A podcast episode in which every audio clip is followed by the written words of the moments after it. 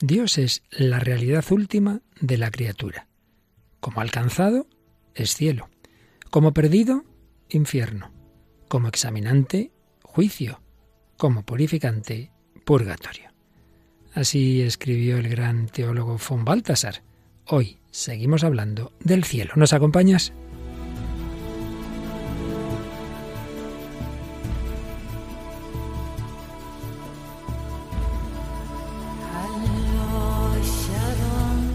El hombre de hoy y Dios, con el padre Luis Fernando de Prada. Un cordialísimo saludo, muy querida familia de Radio María. Bienvenidos a esta nueva edición del hombre de hoy y Dios en esta peregrinación, en este camino tan bello sobre la gran actitud y virtud teologal en cristiano de la esperanza y sobre el último deseo de la esperanza, la última realidad a la que todos estamos llamados, el cielo pues sí, ya empezábamos el día pasado, tras hablar del purgatorio comenzamos a hablar del cielo. Seguimos hoy. No, no, no es un cuento para niños, es la verdadera realidad a la que Dios nos llama a todos. Y aquí contamos con Paloma Niño. ¿Qué tal, Paloma? Muy bien, Padre Luis Fernando, un saludo y un saludo para todos los oyentes. Tenemos a nuestra otra colaboradora, Mónica del Álamo, en campamentos con jóvenes, así que nada, rezamos por los frutos de ese campamento. Sí. Claro que esta, esta otra colaboradora me parece que pronto se nos va a un campamento un poquito más lejos, ¿no es así, Paloma? pues sí, nos vamos eh, a Guinea Ecuatorial, si Dios quiere. Eh, todavía queda. Eh, todavía queda. Ya nos contarás. Ya nos contarás más adelante. Y a la vuelta, eh, como hicimos el año pasado que nos contaste Calcuta, ¿te acuerdas? Sí, sí, es verdad. Así que esta vez nos hablarás de Guinea, esa nación donde tenemos Radio María, que también hemos apoyado desde aquí, porque a todos los continentes y a todos los hombres hay que llevarles la buena noticia, la esperanza cristiana esa esperanza que estamos compartiendo con nuestros oyentes que siempre nos ponen algún mensajito, ¿verdad? Sí, hemos sacado algunos de los que hemos recibido a través de la página de Facebook. Nos dice Eleizar Leiva, ánimo en las sendas del Señor, este es uno de mis programas preferidos. Y Carlos Benítez Galeano, mi programa favorito de Radio María. Desde Paraguay, un placer aprender siempre con ustedes. Qué bien, esas naciones. Y luego tenemos el comentario de Ada Cerrato, que nos dice, me gusta muchísimo el programa, tanto el padre Luis Fernando de Prada como Mónica del Álamo y Paloma Niño son geniales. Gracias, gracias. Un trío que eh, es a todo dar, como dicen nuestros hermanos mexicanos. Los tres tienen una voz que genera paz, tranquilidad y confianza y los temas son excelentes, actuales y muy de acuerdo a lo que estamos viviendo. Bueno, pues ojalá esa paz que, que transmitimos la vivamos desde el corazón, ¿verdad?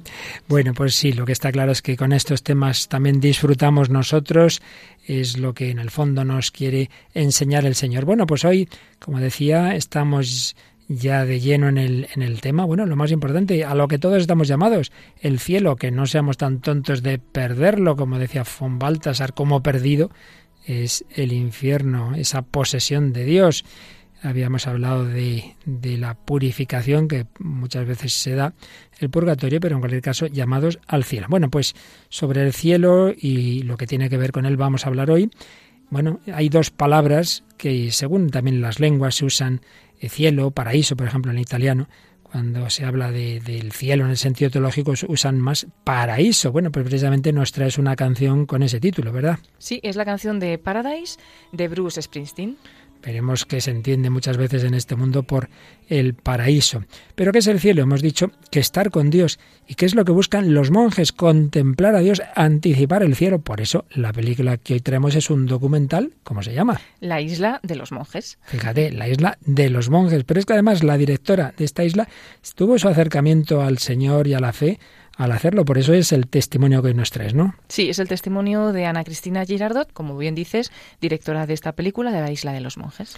Y también haremos mención de una gran obra de un pensador católico que murió con casi 100 años, Jean Guiton, Mi testamento filosófico. Ya veréis qué interesante cuando él ya veía que se acercaba a la muerte, cómo imaginaba el final de su vida y su más allá. Y terminará el programa con una canción del cielo, de la reina del cielo, que es la Virgen María, cantada por una cantante argentina. Por Atenas, que ya hemos traído varias canciones suyas también. Así es, Atenas Bénica. Pues vamos adelante con este programa 280 del Hombre de Dios dedicado al cielo.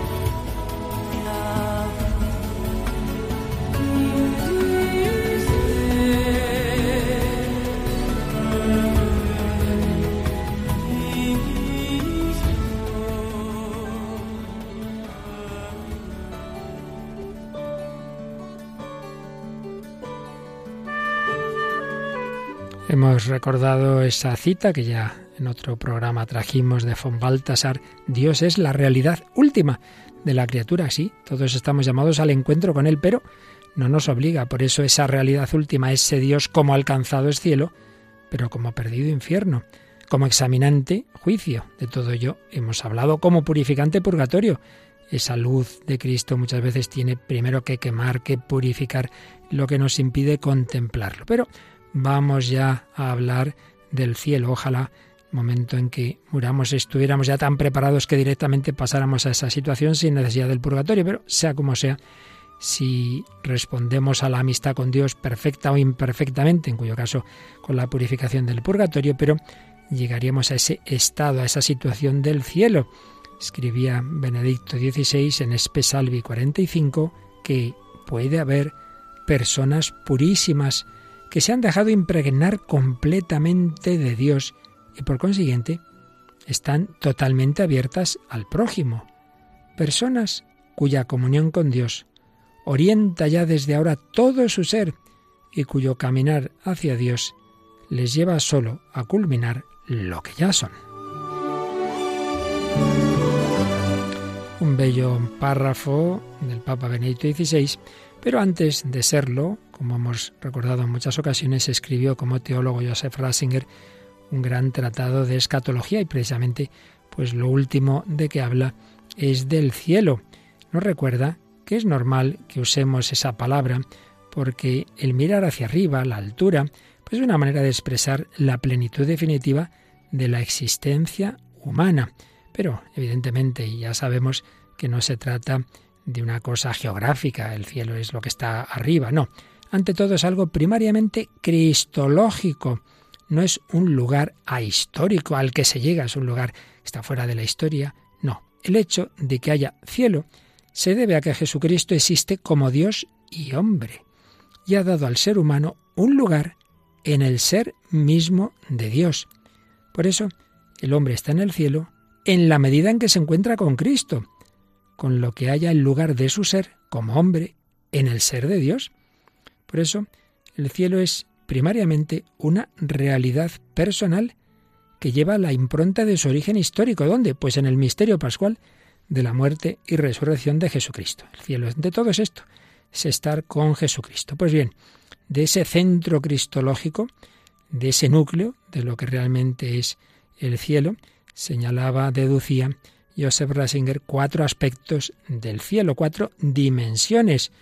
Una dimensión de culto, porque Jesús se dirige al Padre y nos incorpora a su culto al Padre y nos lleva a ver a Dios, la visión de Dios. En segundo lugar, un aspecto eclesiológico. El cielo no solo es estar con Dios, es también estar con los hermanos. En tercer lugar, un componente antropológico. El yo no se disuelve, no perdemos nuestra personalidad, nuestra individualidad. Y en cuarto lugar, una dimensión cósmica nuevos cielos, nueva tierra. La creación de Dios no desaparece. Hay algo que va a perdurar de toda esta creación material que Dios ha realizado.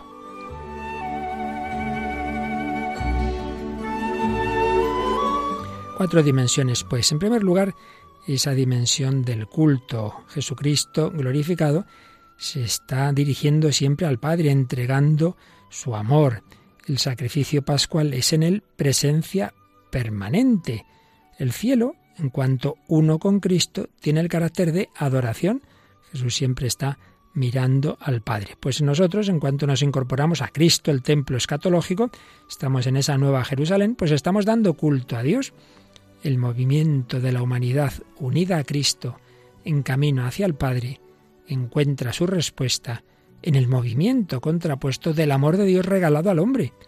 Así que el culto, en su plenitud celestial, implica esa inmediatez entre Dios y el hombre. Inmediatez, es decir, la visión de Dios. Veremos a Dios tal como Él es.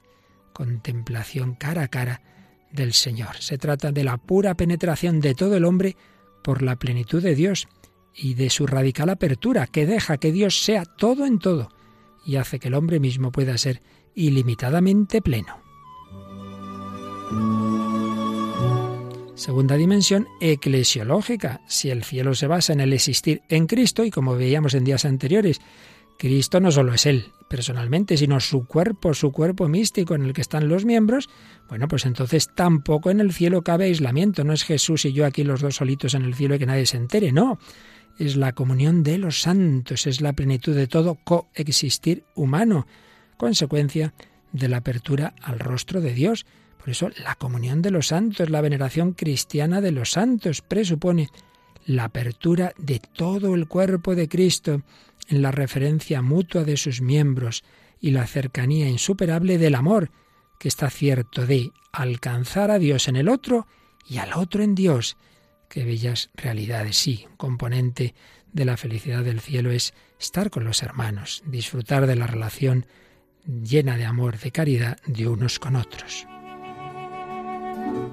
tercer lugar, hemos dicho el componente antropológico, la fusión del yo en el cuerpo de Cristo no es esa fusión impersonal de las místicas orientalistas, no es una disolución del yo, sino su purificación y su plenitud. Y esa realidad plenifica nuestras posibilidades más altas. Por esa razón, esto es muy interesante, el cielo es algo distinto, individual para cada uno. No es que vamos a un sitio todos juntos ahí a mogollón, que diría a los jóvenes, ahí estamos todos, da igual. No, no, no. Cada uno ve a Dios a su modo, porque no hay dos relaciones interpersonales iguales, ni entre los hombres ni de los hombres con Dios.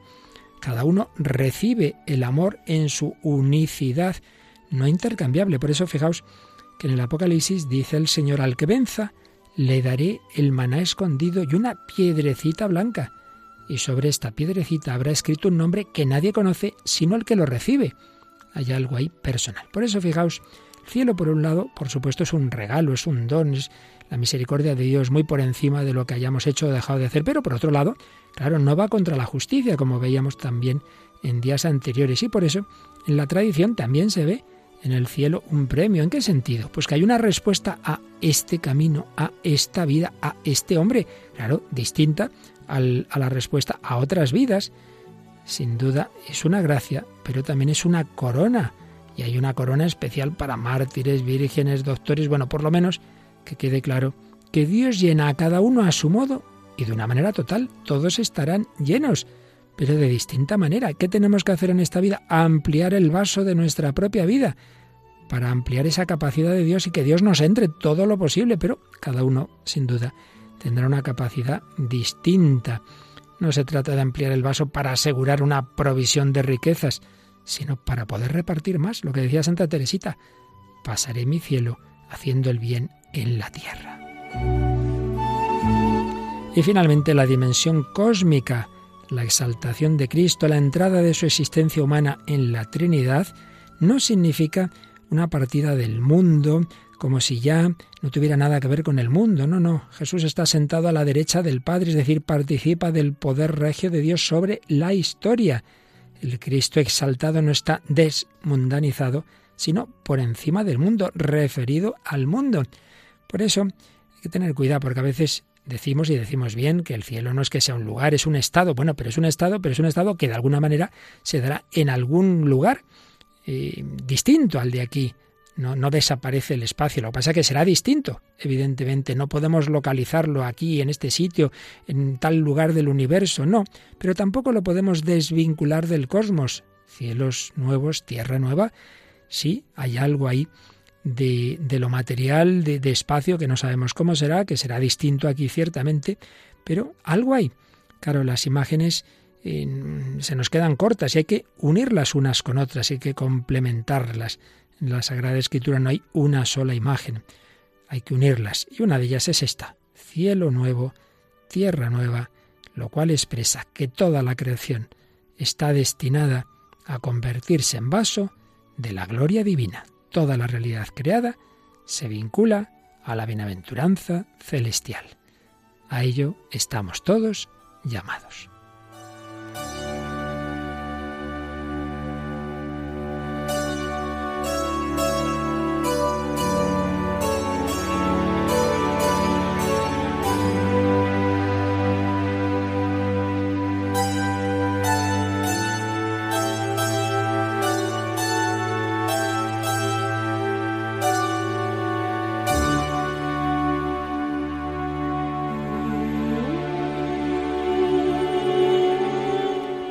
Pues aquí seguimos en Radio María, en El Hombre de Dios, Paloma Niño y un servidor, Padre Luis Fernando de Prada, hablando de ese cumplimiento de nuestras esperanzas que llamamos el cielo, el paraíso.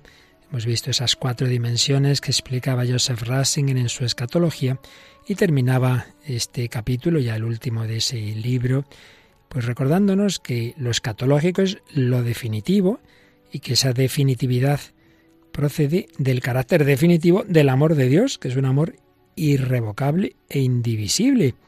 El cielo, escribía, habrá alcanzado su plenitud sólo cuando se encuentren reunidos todos los miembros del cuerpo de Cristo.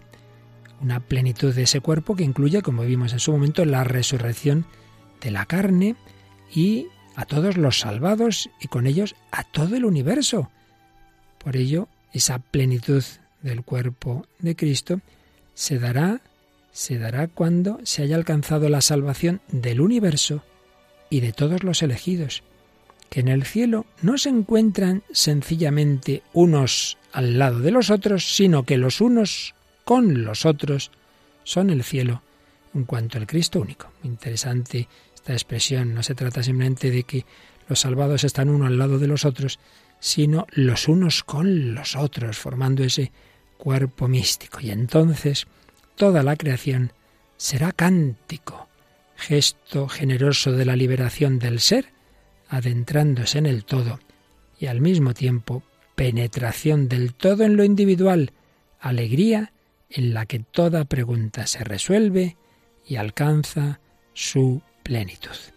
Bueno, pues esta es la maravilla del cielo, la maravilla a la que estamos llamados. Y Paloma, como siempre hemos visto en este programa ya después de tantos años, todas estas realidades divinas, a veces el hombre no las conoce o no las que, pero las intuye y las expresa, muchas veces quedándose muy corto, pues con lo humano, pues las esperanzas escatológicas a veces se ponen aquí en lo terreno, lo inmanente, como, como vimos en numerosos programas, y hemos visto también como la cultura, como la música, pues muchas veces algo de esto intuyen y buscan y resulta que a veces este cielo, este paraíso tan grande se intenta poner en la tierra y yo creo que es lo que tenemos en la canción que hoy nos traes de un gran cantante Bruce Springsteen.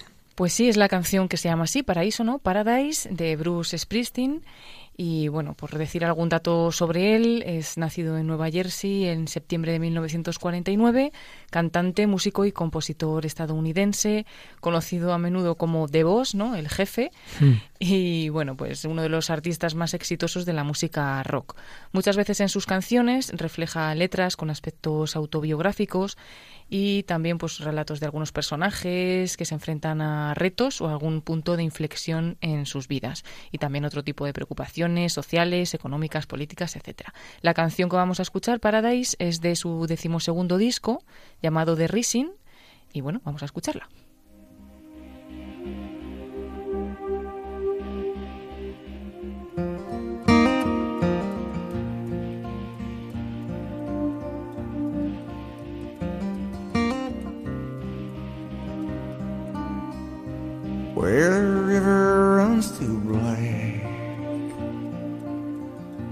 Take school books from your path,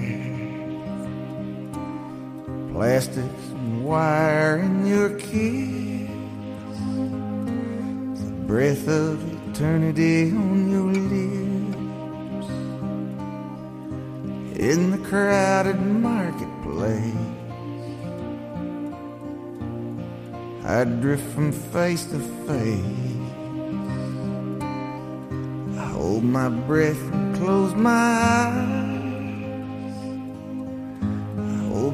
breath and close my eyes. And I wait for paradise. And I wait for paradise.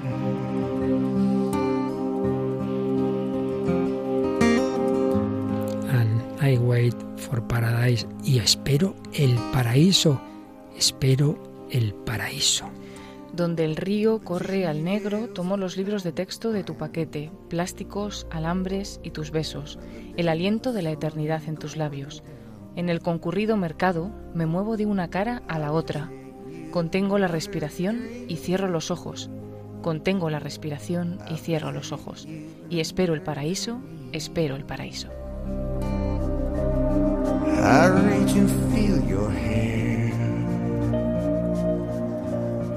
Smell lingers in the air. I brush your cheek with my fingertips. I taste the void upon your lips.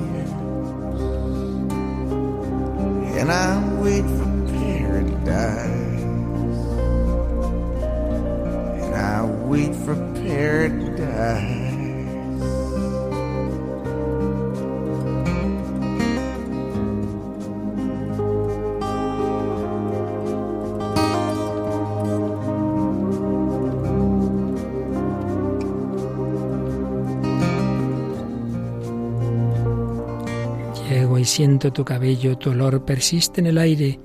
Me cepillo la mejilla con las puntas de los dedos. Pruebo el tus labios y espero el paraíso. Y espero el paraíso. Te busco en el otro lado, donde el río corre limpio y ancho. Hasta mi corazón las aguas se elevan. Hasta mi corazón las aguas suben.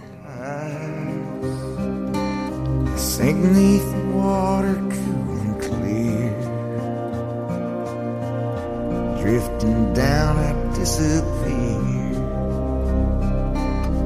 I see you on the other side.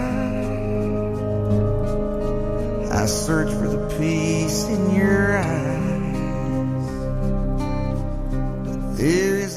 Me hundo bajo el río fresco y claro, desaparezco, te veo en el otro lado, busco la paz en tus ojos, pero están tan vacíos como el paraíso. Rompo sobre las olas, siento el sol sobre mi rostro.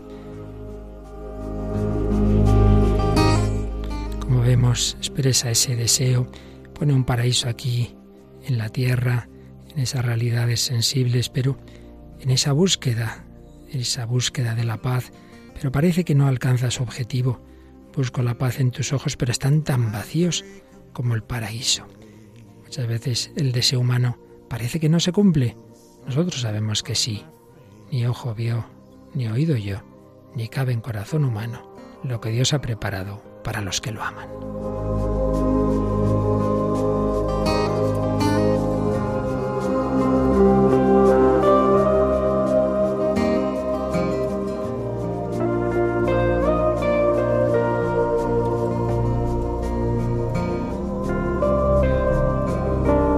Pues una bella canción, Paradise, de Bruce Springsteen, aunque con esa ambigüedad que tantas veces tienen estas canciones humanas. Bueno, pues como estamos ya en esa parte final de nuestro recorrido por la esperanza, no nos quedamos en la ambigüedad, sino en las certezas de lo que nos promete el Señor, que está resumido en el Catecismo cuando nos habla del cielo. Vamos a leer algunos de esos números, comenzando por el 1023 del Catecismo de la Iglesia Católica. Paloma. Los que mueren en la gracia y la amistad de Dios y están perfectamente purificados, viven para siempre con Cristo. Son para siempre semejantes a Dios porque lo ven tal cual es, cara a cara.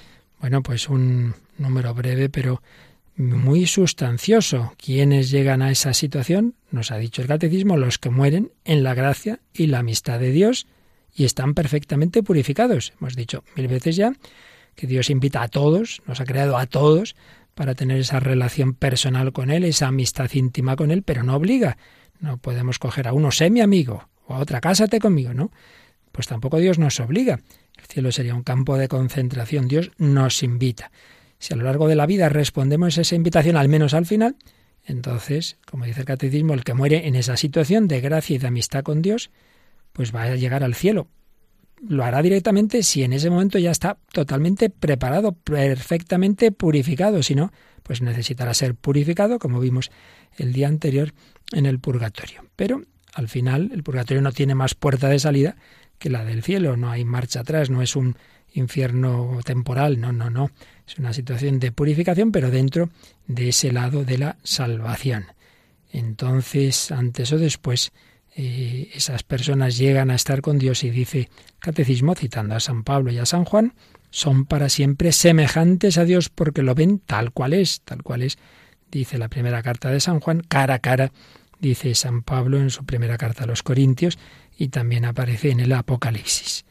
Estar con Cristo y ver a Dios. ¿Qué más nos dice el catecismo sobre en qué consiste el cielo? Vamos a ver el número 1024. Esta vida perfecta con la Santísima Trinidad, esta comunión de vida y de amor con ella, con la Virgen María, los ángeles y todos los bienaventurados, se llama el cielo. El cielo es el fin último y la realización de las aspiraciones más profundas del hombre, el estado supremo y definitivo de dicha. Bueno, pues aquí básicamente se nos hacen dos afirmaciones. Una, ¿en qué consiste esa situación, ese estado que llamamos el cielo? Pues vivir con la Santísima Trinidad en comunión de vida y de amor con el Padre, con el Hijo, con el Espíritu Santo y también con la Virgen María, los ángeles y los bienaventurados. Por eso decíamos antes que no es solo, que por supuesto es lo principal, el gozo de estar con Dios, sino también con la Virgen y con los demás hermanos y los ángeles, etcétera. Primera afirmación, esa comunión de vida y de amor con Dios y con todos los salvados. Pero segunda cosa que nos ha dicho este número 1024 es que el cielo es el fin último y la realización de las aspiraciones más profundas del hombre, el estado supremo y definitivo de dicha. De esto hemos hablado muchas veces y lo haremos más a fondo el próximo día, si Dios quiere, pero ya nos quedamos con este dato.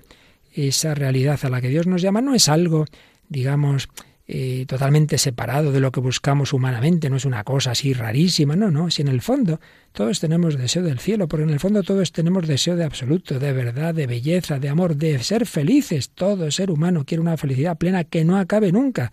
Cuando uno tiene un gran amor quiere que eso no termine nunca. Bueno, pues esa aspiración tan profunda que sin Dios no se puede cumplir, porque todo terminaría en un sepulcro, esa aspiración se cumple en el cielo. Por eso dice que es el fin último y la realización de las aspiraciones más profundas del hombre. Pero ojo, ese encuentro con Dios tiene que ser fruto de todo un camino, de toda una vida, de toda una vida en la cual pues vamos buscando a Dios. Y al final pues se cumple ese deseo en quien realmente ya ha comenzado a vivir el cielo en la tierra. Vamos a ver cómo dice algo de esto el siguiente número, el 1025 del Catecismo.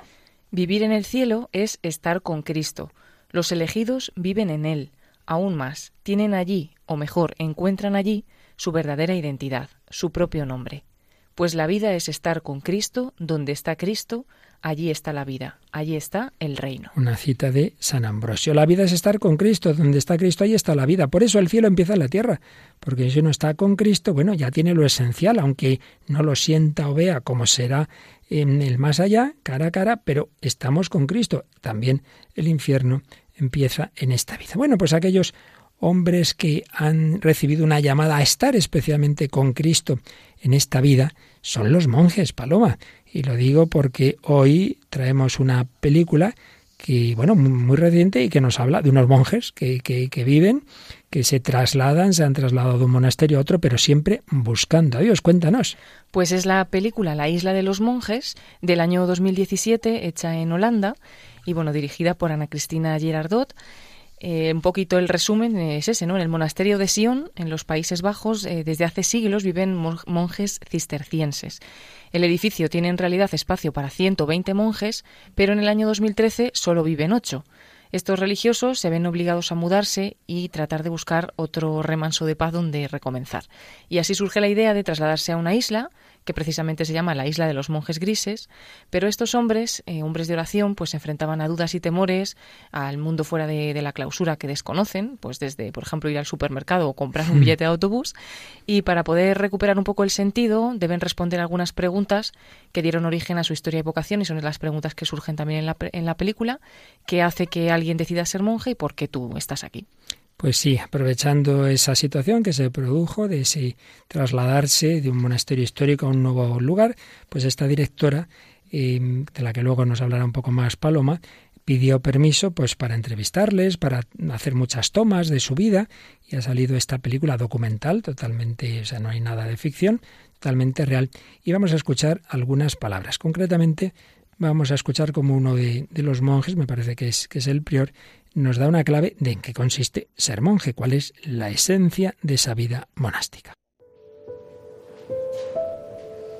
¿Qué vamos a hacer? Y en vez de barajar todas las opciones que podía haber, Me hice dos preguntas. Me pregunté, ¿por qué estamos aquí? ¿Por qué he venido? ¿Por qué me quedé y por qué sigo aquí? Una cosa estaba clara, todos compartíamos algo con Dios. Dios es el motivo por el que vine aquí, no por el sitio, ni por los hermanos, ni por nada más. La siguiente pregunta fue, ¿cuál sería la situación ideal para los monjes? Ver, notar o sentir a Dios de una manera u otra. Esa es la base de nuestra vida monástica. Y no hay nada más bonito que eso. La esencia de ser un monje es la continua contemplación de Dios.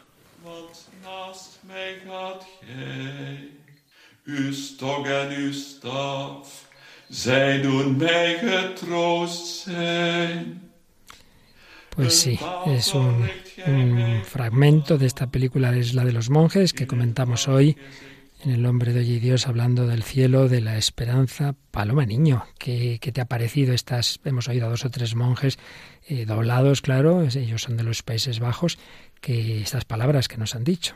Bueno, pues eh, muy bien, ¿no? Y también creo que es una cosa buena lo de replantearse las cosas, porque las estás haciendo, ¿no? Mm. Y ellos mismos pues dicen, realmente si pienso porque estoy aquí, pues no hay otro motivo que, Dios. Y es que realmente si pensamos en una vida pues monástica, eh, es lo único que te puede mover a ello, ¿no? Eh, me acuerdo ahora también de la Madre Teresa cuando en algún momento le preguntan, ¿tú por qué estás haciendo esto? Y no sé si lo haces por algún interés o algo así. Dice, no, si que si fuera por dinero no lo hacía, lo hago por Dios, ¿no? Cuando estaba curando a los leprosos. Sí, pues ellos cuando dicen, bueno, dejamos el monasterio y siempre hay el peligro, bueno, de estar aquí ya acostumbrado al monasterio. No, no, si yo estoy por Dios, pues Dios está aquí y está en la isla y está en cualquier sitio. Nos han dicho ver a Dios de alguna manera, sentirlo. Bueno, lo que será el cielo, de una manera plena, empieza ya en una vida espiritual intensa. También hemos oído la continua contemplación de Dios. Bueno, y esto se da en hombres raros que no han tenido los deseos humanos. No, no. De hecho, varios de ellos van a hablar algo de su vocación. Vamos a escuchar lo que cuenta el hermano Yelke sobre cómo llegó al monasterio, siendo un joven al principio muy alejado de la vida religiosa. Por aquel entonces yo era un poco punky, me rebelaba contra lo establecido.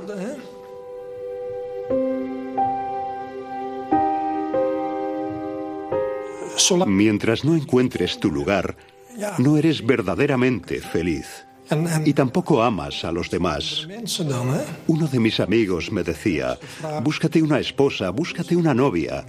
Pero yo le decía, o todo o nada. ¿A qué se refería con eso? Que una mujer lo tenía que ser todo para mí, lo que nadie puede ser para otro. Yo ya sabía eso. Al final, todo resultó en Dios, pero por entonces no lo tenía tan claro.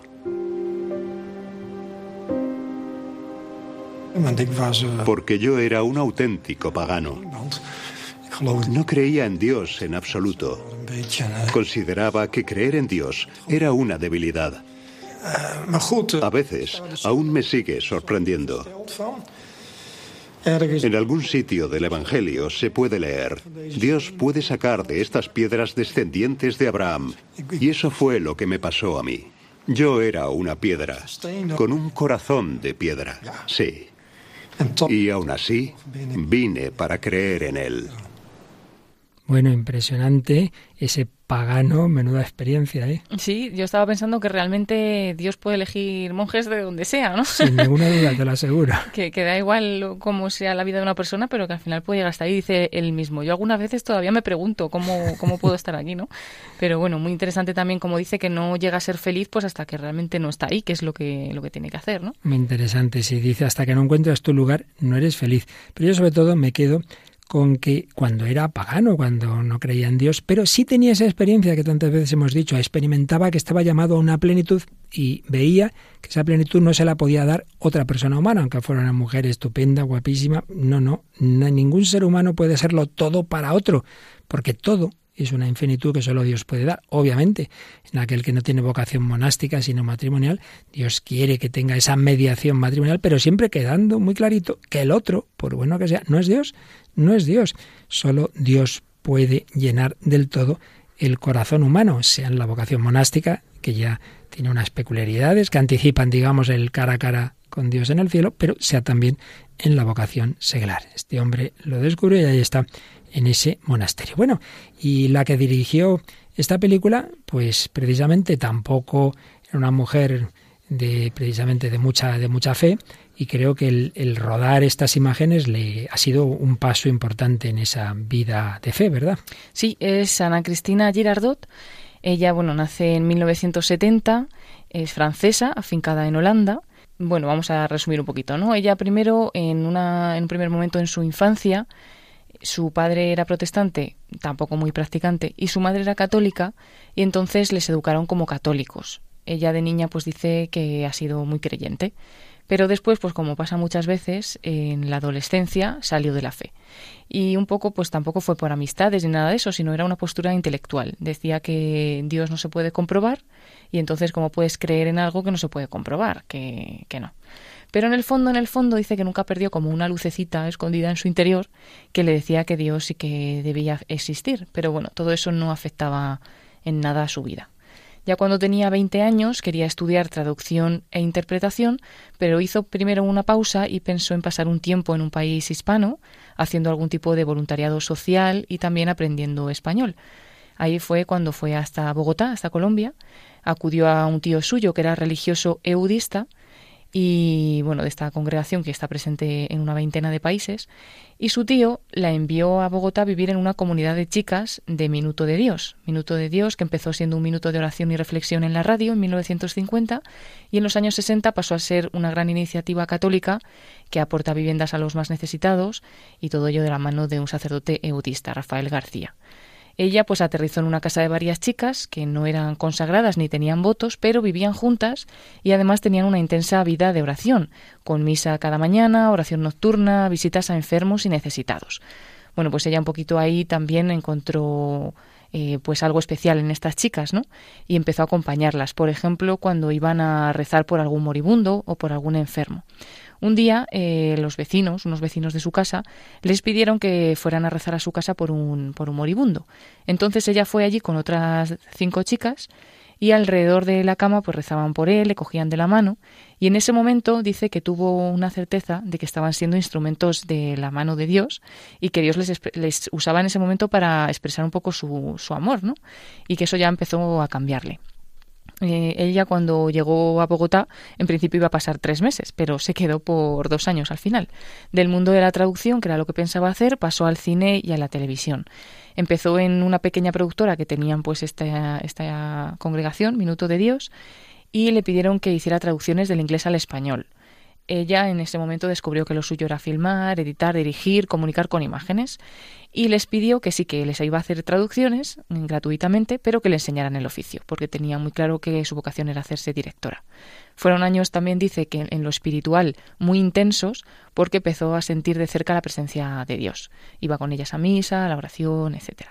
Después completó estudios en Dallas y en 2005 ya creó ya una productora para hacer cosas para la televisión pública holandesa ahora mismo pues sigue encontrando a Dios y alimentando su fe en el trato con los enfermos, es en voluntaria en una casa de cuidados paliativos y en un hospicio para personas pues que eso que están en los últimos momentos de su vida, que allí la gente no cree, pero que ella tampoco habla mucho de la fe, pero que sin hablar ni siquiera de Dios, pues que es un instrumento de Dios para con los enfermos, como descubrió también en estas chicas.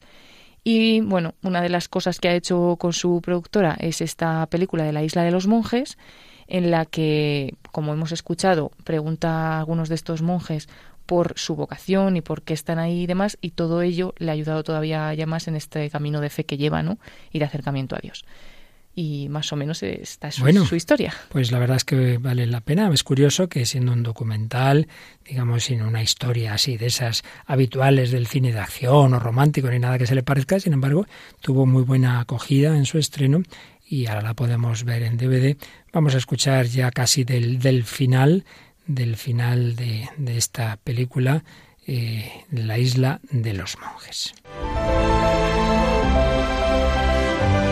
Dios es el motivo por el que vine aquí. No se necesita nada más. El resto es superfluo.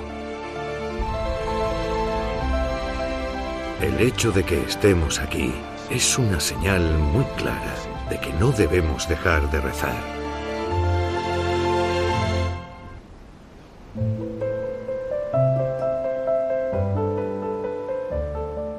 Así es este mensaje de la isla de los monjes. Dios es el centro de la vida del monje, pero debe serlo de todos nosotros. Lo que pasa es que Dios llama a algunos a hacerlo como más claro, como más sensible para todos nosotros, que aunque no seamos monjes, Dios debe estar en el centro de nuestra vida y de nuestro corazón y rezar. No podremos hacerlo como ellos, con esos horarios tan claros, etcétera, pero sí llamados a esa vida de unión con Dios. Y eso es empezar el cielo en la tierra. Bueno, pues si hemos hablado de monjes, vamos a hablar de un seglar, Jan Guitón. Jan Guitón fue un gran eh, filósofo y teólogo también, estudió mucha teología francés, un hombre que nació el 18 de agosto de 1901 en Saint-Étienne y moría en París en marzo de 1999, por tanto casi vivió 100 años. Nació en una familia numerosa, católica, estudió filosofía, se doctoró con una tesis sobre el tiempo y la eternidad en Plotino y San Agustín. En la Segunda Guerra Mundial fue prisionero de guerra de, de los nazis y después pues estableció una sólida amistad con Monseñor Montini, quien llegaría a ser Pablo VI pero antes de que fuera Papa Pablo VI, ya el Papa anterior, Juan XXIII, le llamó a participar en la preparación del Concilio Vaticano II, donde fue el único laico que participó plena y activamente en su desarrollo. Seguía publicando obras de filosofía, de apologética, y realmente llegó a ser uno de los pensadores católicos más importantes del siglo XX. Y su gran calidad literaria hizo que también, a nivel civil, digamos, la Academia Francesa le eligiera, le diera uno de sus sillones en 1961 y en 1987 también obtuvo su lugar en la Academia de las Ciencias Morales y Políticas de Francia. Siguió escribiendo hasta el final de su vida, en 1999. Bueno, pues poquito antes de morir, él escribe un libro muy sugerente, muy curioso, Mi Testamento Filosófico. Entonces, este libro viene a ser como que él mm, imagina cómo va a ser su muerte, cómo va a ser su juicio, sus funerales y, y, cómo en el juicio pues está ahí pues el Señor, está la Virgen, están los santos, en fin, va imaginando todas estas realidades. Eh, el relato comienza que él está enfermo y entonces se presenta un caballero a visitarlo y ¿quién es ese caballero? Pues se acaba viendo que en el fondo es el demonio. Pero luego van a llegar otras visitas que va recibiendo el pensador en su lecho. Pascal, Bersón, Pablo VI, y bueno, y al final muere y él asiste a su propio funeral y luego pues está la escena del juicio. Y ahí tiene sus defensores, particularmente Santa Teresa del Niño Jesús, que además es curioso, llama también al, al que fue el presidente de Francia, François Mitterrand, que uno diría, bueno, ¿y qué tiene que ver? Pues fueron amigos, fueron amigos. Mitterrand buscaba en Jean Guiton un maestro él que, había perdido la fe, pero sin embargo buscaba a Dios. Muy interesante, como digo. Pues bien, vamos a leer el momento en que en este libro, quizá otro día leamos más fragmentos, pero hoy vamos a ver cómo relata el momento de su muerte con Pablo VI a su lado. Ellos, como decíamos, fueron amigos en vida, entonces él se imagina que ha venido como ese sacerdote que acompaña en el momento de la muerte. Y le decía así Pablo VI. Maestro, sin duda he venido a saludar en sus últimos momentos de vida a una gran mente y servidor de la fe. También he venido para asistir a un amigo en su doloroso paso. Pero antes que nada, soy sacerdote. Usted mismo me lo dijo. El amor de Dios me fuerza a abrir para su salvación mi alma sacerdotal. Maestro, respóndame. ¿Su vida ha sido un éxito? Le hace esta pregunta Pablo VI. Y respondía, Su santidad, es Dios quien me lo va a decir. Guitón, no hable como si ya estuviese muerto. Su tiempo no está consumado. Hasta el último momento la balanza no se inclina ni de un lado ni de otro. Y responde Jean Guitón, he trabajado cien años para Dios, le he dedicado todos mis esfuerzos y he conseguido saber y creer. He escrito cincuenta libros para explicar las verdades que he conocido. Sí, pero ¿ha dado usted fruto? Le digo que he publicado 50 libros. Lo sé, los he leído. Pero en nombre de Dios ya no se trata de fe, sino de amor. Muy Santo Padre, para mí es aún tiempo de amar. Siempre es tiempo para el que está en el tiempo. Desgraciadamente, si he perdido cien años, ¿cómo puedo esperar algo en mis últimos segundos? ¿Cómo? Déjeme que le cuente. Un joven se había suicidado. Su madre, rota de dolor, hizo un viaje hasta el pueblo de Ars, donde por entonces estaba de párroco Juan María Vianney, el cura de Ars. Confesaba desde la mañana a la noche. La iglesia estaba llena de gente que esperaba su turno. La mujer se sentó y se puso a llorar. Pasaron seis horas. Le llegó el turno. Se acercó al confesionario, se arrodilló. La reja se abrió. A través de la vidriera pasó un rayo de luz.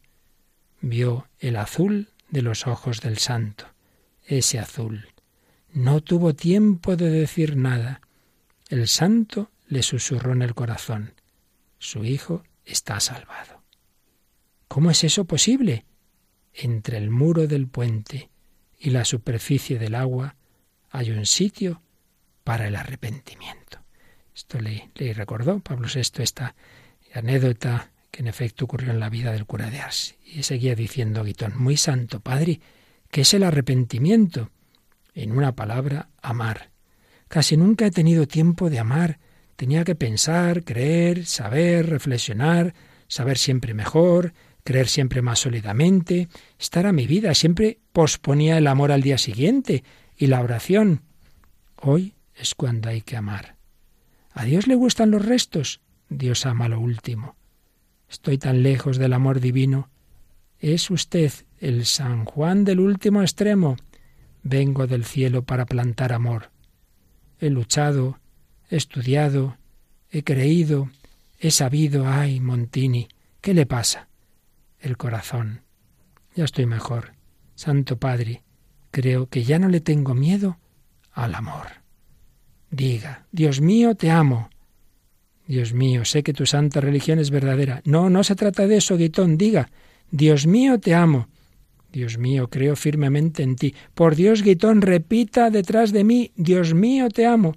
No lo conseguiré jamás. Jan, ábrete. Estoy cerrado. Pablo VI alzó las manos al cielo y gritó con fuerte voz, Jesús, Jesús, Jesús. El nombre de mi Salvador ha sido pronunciado sobre mí por su santo vicario, y de pronto mi alma se ha licuado. Hablaré a Dios en este último instante. ¿Y qué le dirá? Dios mío, te...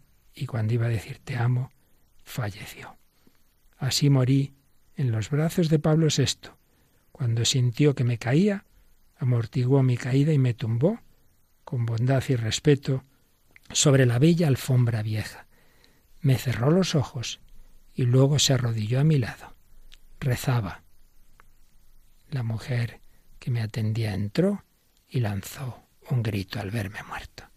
Así relataba su muerte, así la imaginaba Jean Guiton, diciendo Dios mío, te amo con la ayuda de Pablo VI.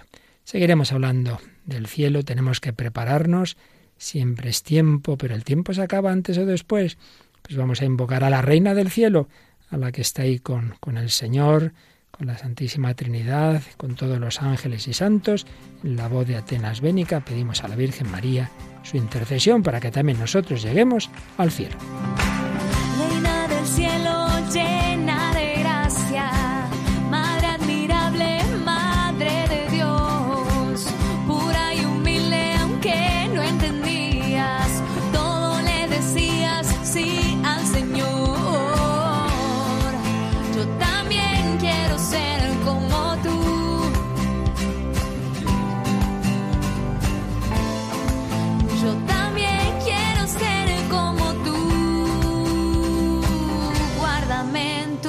corazón.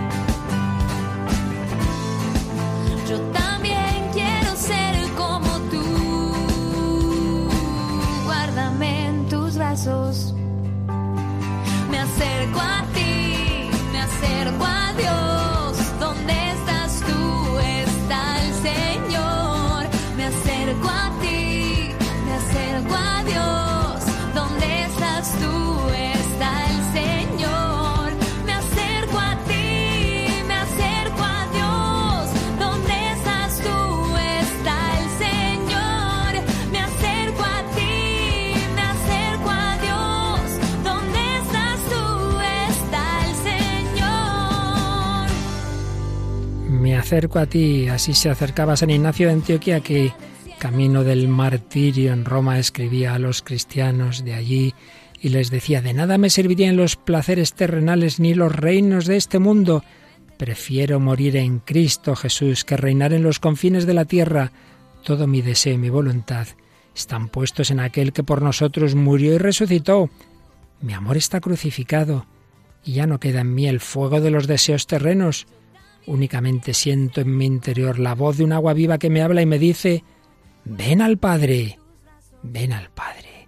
Pues también que nosotros con María dejemos que esa voz resuene en nuestro interior y lleguemos al Padre.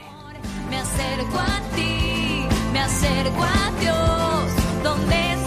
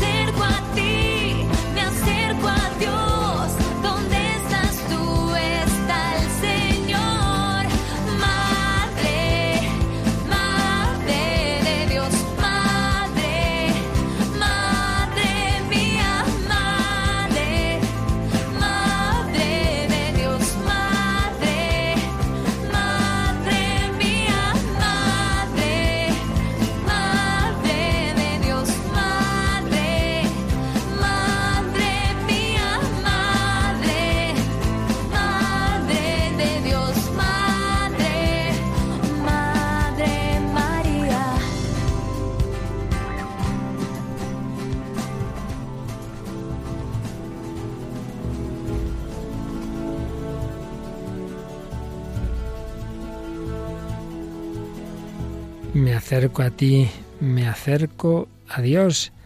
La vida es para buscar a Dios, la muerte para encontrarse con Él, la gloria, el cielo para disfrutar de Él.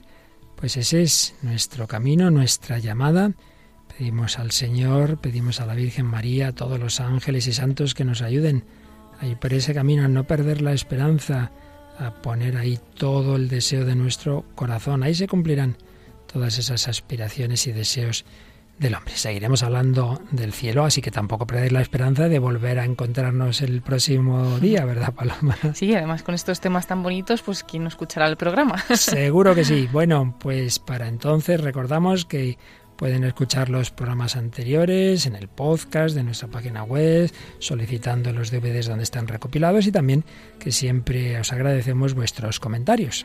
Sí, a través del correo electrónico el hombre de hoy y Dios arroba radiomaria.es o bien pues en Facebook buscando la página del programa El hombre de hoy y Dios y bueno, si le dais a me gusta pues eh, recibiréis nuestras notificaciones y ahí podéis ver pues programado cada uno de los programas que tenemos y podéis hacer los comentarios que queráis. Hoy en un programa muy rico en el que hemos hablado del cielo con la ayuda de Benedicto XVI y Joseph Ratzinger, con la música de Bruce Springsteen y Atenas Bénica, con la película documental La isla de los monjes, el testimonio de su directora y la preciosa obra literaria de Jean Guiton, Mi Testamento Filosófico. Seguiremos profundizando en esa realidad con la ayuda de Paloma Niña, a quien agradecemos como siempre su colaboración, y de todos vosotros, queridos hermanos, amigos, familia de Radio María, en camino hacia el cielo.